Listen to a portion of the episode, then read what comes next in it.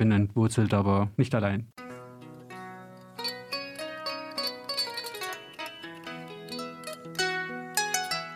Ich bin Lola. Ich bin Manije. Ich bin entwurzelt, aber stark. Ich bin entwurzelt, aber glücklich. Entwurzelt, aber Das ist unser Podcast. Wir, Migrantinnen mit verschiedenen Wurzeln, erzählen unsere Geschichte.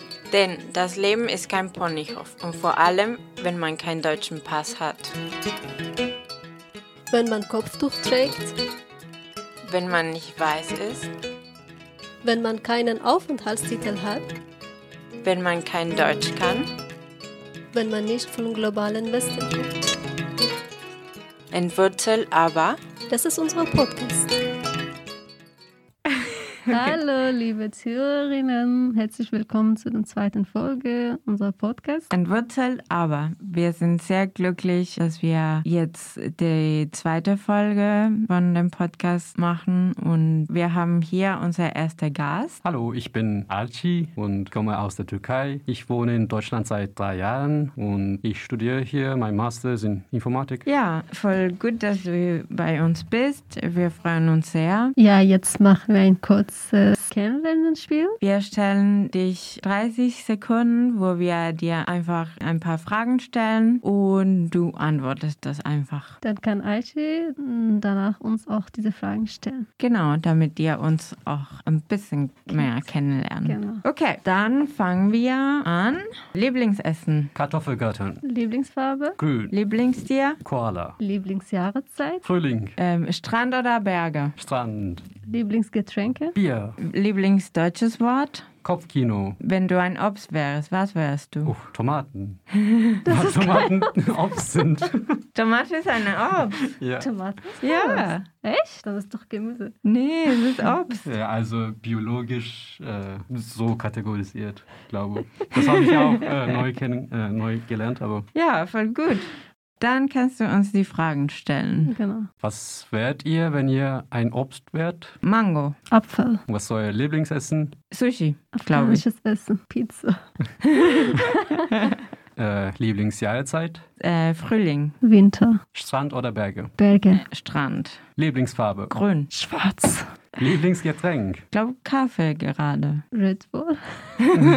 Und Lieblingstier? Oh, Hunde. Und euer Lieblingsdeutsches Wörter? Doch. Krass. Sehr gut. Okay, äh, und jetzt kommen wir zu Richtige Fragen. die richtigen Fragen. Genau. Genau. Also, Archie, warum bist du eigentlich nach Deutschland gekommen? Also ich habe meinen Bachelors in der Türkei abgeschlossen und damals, also in der letztes Jahr, äh, habe ich eine Person aus Deutschland kennengelernt und wir sind jetzt Partners. Wir hatten eine Fernbeziehung und ich wollte auch in, eigentlich in Deutschland weiter studieren, weil in der Türkei ist es politisch nicht so gut und die so Wirtschaft ist nicht so gut und hier in Deutschland bessere Zukunft haben. So, das war mein Gedanke. Äh, nachdem ich meinen Bachelors abgeschlossen habe, hatte ich ein Jahr lang frei Was hast du eigentlich studiert? äh, Informatik. Hm. Aber äh, in diesem Jahr hatte ich keine Visum bekommen, Wieso, was war das Problem? Warum haben Sie dies nicht weil, gegeben? Also als ich ein Student war, war das okay, äh, nach Deutschland zu kommen, aber äh, weil ich keinen Job hatte, das erste Mal, dass ich beworben habe, hatte ich keinen Job. Und sie haben gesagt, ja, es gibt nicht genug Gründe, dass du wieder äh, nach die Türkei gehst. Also ich wollte nur meine Freunde besuchen und das war mein einziger Grund. Und dann nächstes Mal, dass ich mich beworben habe, das war, also sie sagen, dass, okay, wenn du hier in Deutschland kommst, dann vielleicht bleibst du hier illegal und Ah, arbeitest okay. du bla bla und das, das ist die Gefahr. Und ich habe dreimal beworben und dreimal abgelehnt. Was wolltest du studieren? Also du wolltest deinen Master machen oder was? Ja, ich, ich wollte meinen Masters äh, machen und das war der nächste Schritt, dass ich äh, meinen Masters bewerbe und dann durch dieses Studentenvisum konnte ich ohne Problem äh, hier kommen. Eigentlich hast du kein Problem wegen Geld zum Beispiel, dass deine Eltern dich unterstützen können, aber war trotzdem ein Problem, obwohl du eigentlich äh, die Unterstützung hattest oder hast. Das ist ja mein Privileg, dass ich durch meine Eltern mich finanzieren kann und ich muss nicht unbedingt hier arbeiten, äh, um mein Leben zu haben. Aber war das immer ein Problem für die Deutschlands Botschaft, sogar die äh, touristische Visum zu bekommen. Oh Ach wow. so. Okay. Du hast touristische Visum, keine Studentenvisum. Er, wo- er wollte eigentlich ein, also sogar ein touristisches Visum beantragen, aber er Mhm. konnte das, nicht auch nicht. Ja, Ah, ja. Okay. Okay. Und gab es irgendeinen Grund oder haben Sie das irgendwie begründet oder? Sie haben nur gesagt, dass nicht genug Gründe, äh, dass ich wieder nach die Türkei komme, nach meinem Besuch. Ah, okay. Also dass du einfach in Deutschland bleibst und Ja, ja, illegal hier bist. Ja, mhm. Ah, okay, okay, verstehe. Aber dann hast du dich für dein Master beworben und hast du endlich dein Visum bekommen nach, keine Ahnung, wie viele Versuche? Ich habe dreimal versucht, diese touristische Visum zu bekommen. So in der zweiten und dritten Mal hatte ich einen Job und Ah. ich dachte, es gibt keinen Grund dann zu sagen, ja, aber sie haben Du hattest dann einen Job in die Türkei. Ja, in die Okay. Türkei. Und sie haben gesagt, ja, weil du schon mal abgelehnt wurdest, wir können auch nicht glauben, dass du wirklich einen Job hast und wirklich zurück nach die Türkei kommst nach deinem touristischen Besuch. Hattest du aber keinen Beweis von deiner Arbeit? Ja, ich hatte. Trotzdem haben sie das Trotzdem, ja. Aber immer noch habe ich dieses Problem, weil ich eine Straftat bekommen habe. Und dann äh, kann das ein Problem sein. Die Ausländerbehörde guckt, ob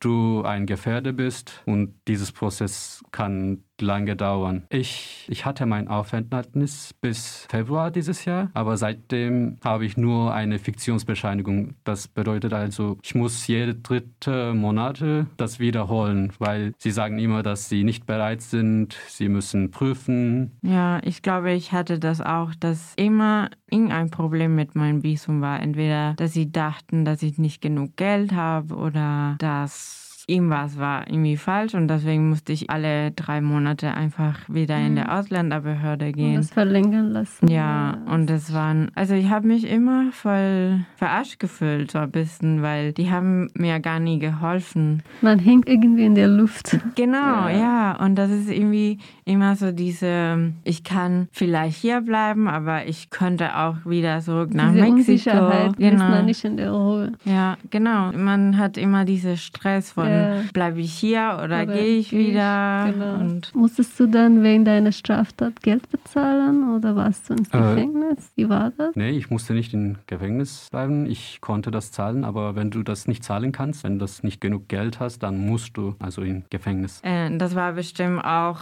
für dich einfacher, weil vielleicht deine Eltern dir geholfen haben. Äh, ja, äh, du kannst das auch monatlich zahlen, ich glaube. Aber in meiner Stelle war das okay, dass ich das zahlen konnte. Das war 2000 Euro. Ja, es ist richtig viel Geld auf jeden Fall.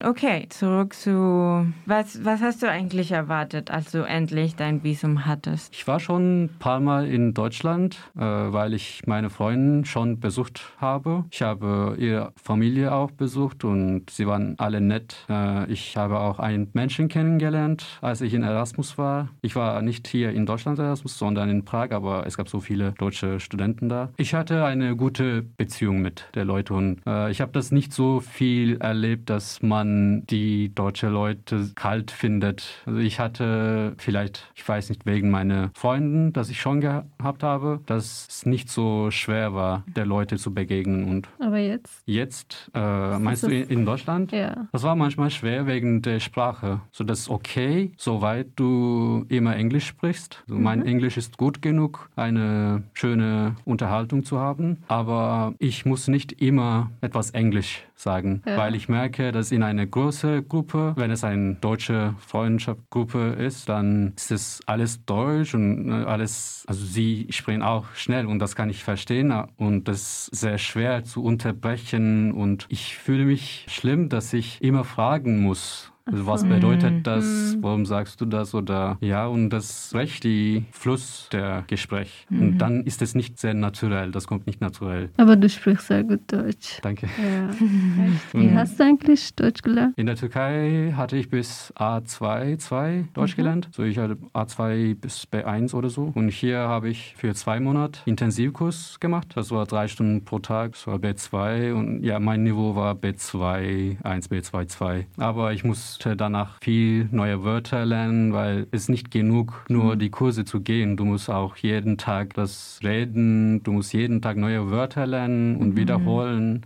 Und ich musste meine Komfortzone von Englisch lassen. Ja, weil du ähm, mit deiner Freundin eigentlich auf Englisch sprichst, oder?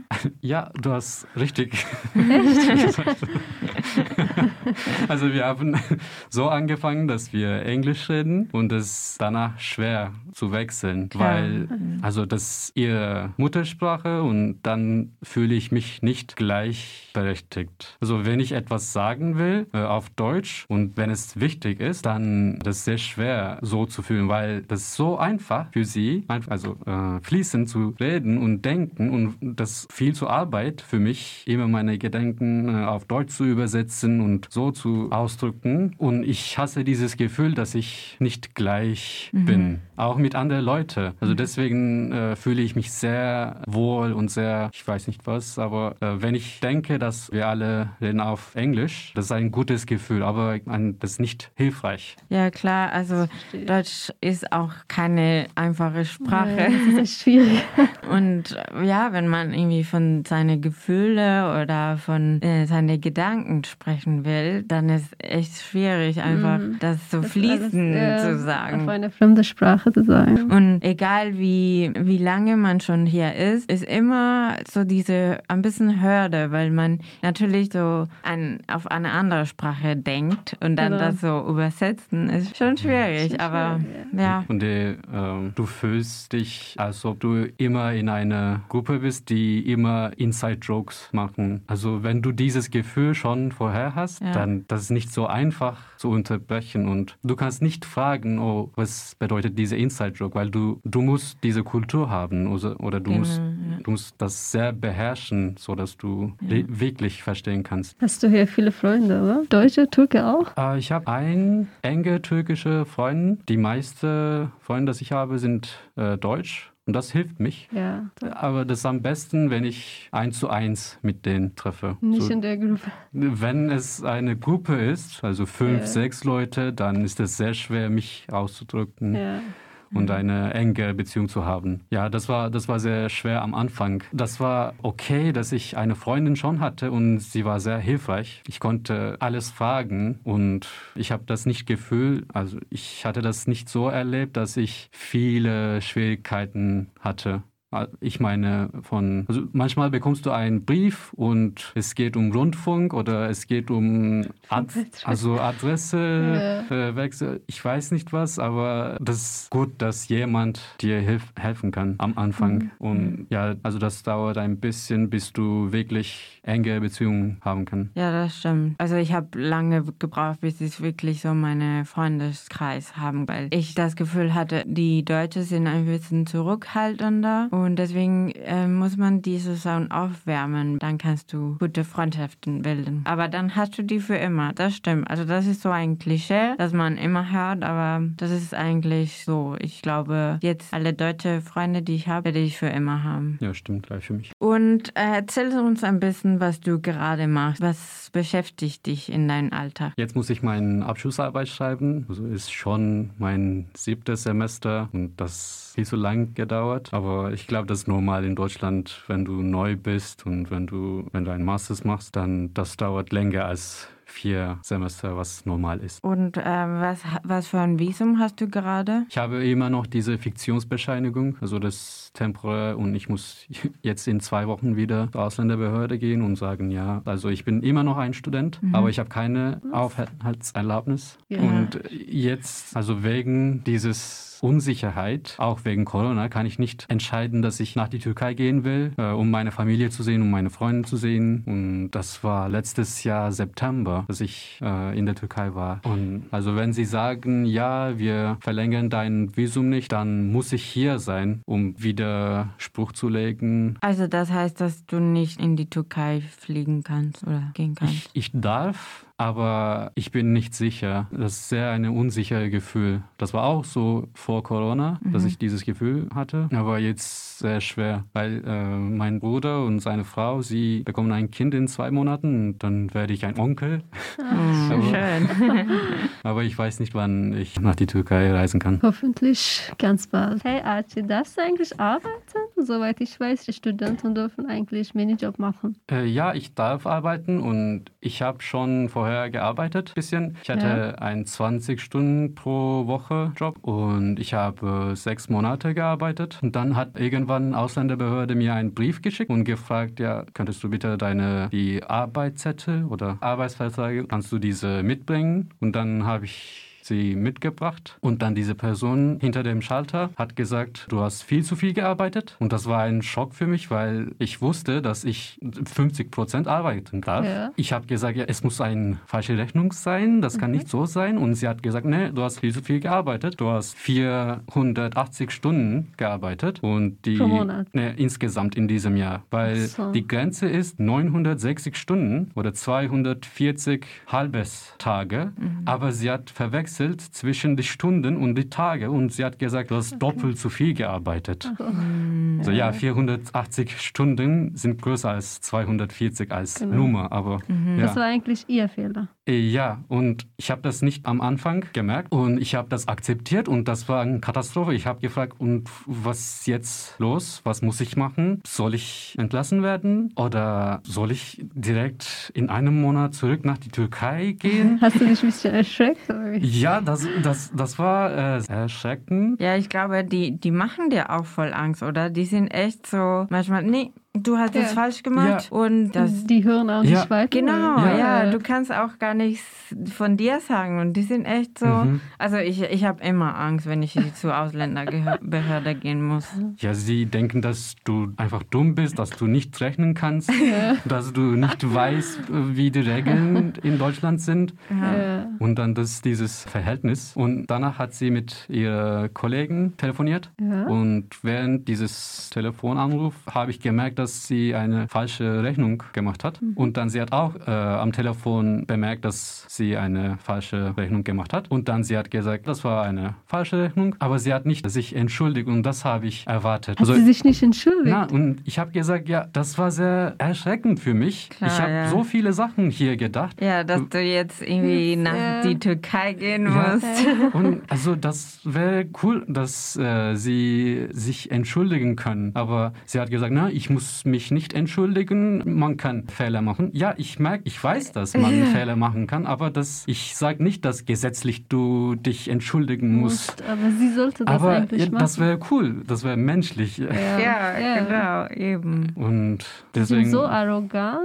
Ja. Ja. Und du musst immer na, höflich sein, du musst immer die akzeptabel Immigrant sein. So, du musst sehr viel achten, was du sagst oder wie du sagst. Ja, ich wollte ihm was einreichen und dann habe ich so, man muss immer so einen Zettel äh, nehmen. Und das war aber echt, also es hat mehr als eine Stunde gebraucht und dann musste ich was ausdrucken, dann bin ich ausdrucken gegangen. Und ich dachte, wenn meine Nummer schon vorbei ist, ziehe ich eine neue. Also das war für mich nicht so wichtig, ich mhm. konnte einfach äh, warten. Und dann, als ich äh, wieder in der Ausländerbehörde gekommen bin, war meine Nummer so, es hat geblinkt und dann ich dachte, ja okay, dann nehme ich eine andere. Und dann habe ich gefragt, soll ich jetzt rankommen oder und dann war die Frau so, ach, die sind echt spät. Äh, ich wollte eigentlich sie gar nicht nehmen. In Deutschland man macht das nicht. Man, man muss immer pünktlich sein. Und ich so, ähm, okay. Äh, und ich war so, ja, ich könnte auch eigentlich eine neue Nummer nehmen, aber die war so, nee, okay, jetzt sind wir hier. Wie spät war es eigentlich? Ich war nicht so spät, ich weiß nicht. Also, weil ich wollte einfach das ausdrucken. Wenn die Nummer schon vorbei war, dann hätte ich auch andere genommen, weil ich das auch gebraucht hätte. Und mhm. es hat, ich habe eine Stunde oder mehr gewartet und ich, ich gehe einfach ganz schnell. Und dann war ich da und ich wollte mit meiner Sachbearbeiterin sprechen sprechen, weil sie irgendwie alles von mir weiß. Und immer, wenn ich zur Ausländerbehörde gehe, muss ich immer die Person erklären, was meine Sachen sind. Und die, die gucken einfach, das ist falsch und du musst irgendwie wiederkommen und das machen. Aber sie haben keine Ahnung von meiner, meiner Situation mhm. oder irgendwas. Und ich so, ja, aber ich würde gerne mit meiner Sacharbeiterin sprechen. Und sie, warum? Was wollen Sie denn? Und ich so, ja, ich will mit ihr sprechen, weil sie über meinen Fall war. Und das war kurz äh, nachdem ich von der Klinik entlassen wurde und ich war echt so schwach. Und dann wollte ich mit ihr reden, weil mein Studium irgendwie noch so auf der Reihe kriege, deswegen. Und ich wollte nicht mit ihr darüber sprechen, weil sie sowieso super aggressiv war. Mhm. Und dann meinte ich so, ich würde gerne mit ihr sprechen, weil ich bin chronisch krank. Und sie meinte, sie können auch in ihrem Land äh, gesund werden. Was?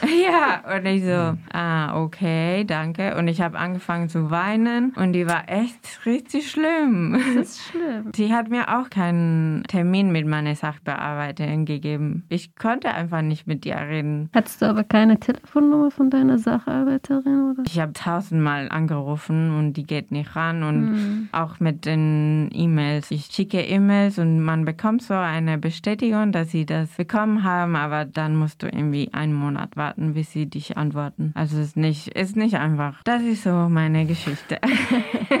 ja, bei uns in Emmendingen, die sind echt nette Leute. Ich muss echt? das sagen, ja. Oh, das ist mhm, cool. Die sind echt nett. Ja, das ist schön. Das ist auch ein bisschen blöd, dass du gutes Glück haben musst, um mit netten Leuten in der Ausländerbehörde zu arbeiten. Es kommt sehr darauf an, was für ein Mensch du begegnet. Und ich habe schon in, glaube ich, fünf Städte in Deutschland gelebt. Also ich hatte kein gutes Glück. Keine also, Leute. Nee, immer musste ich mich kräftig fühlen, mhm. um in die Ausländerbehörde zu gehen, weil ich wusste, immer wenn ich hingehe, dann bin ich total niedergeschlagen. Mhm. Weil du gehst dahin und erwartest du, dass sie dir helfen, genau. aber da kommst du zurück und dann denkst du sofort, dass du irgendwie was falsch gemacht hast, du abgeschoben wirst oder irgendwas. Mhm. Also nicht, die, die sind schon sehr hart auf jeden Fall. Wo hast du eigentlich gearbeitet und wie war so die Arbeitsatmosphäre? Uh, das war eine IT-Firma und uh, es gab viele Arbeiter,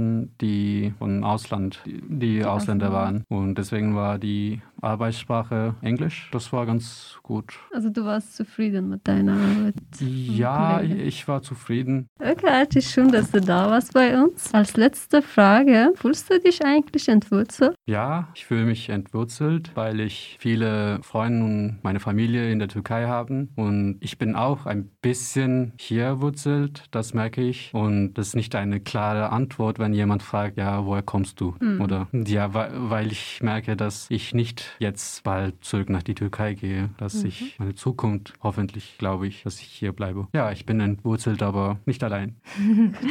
Voll schön.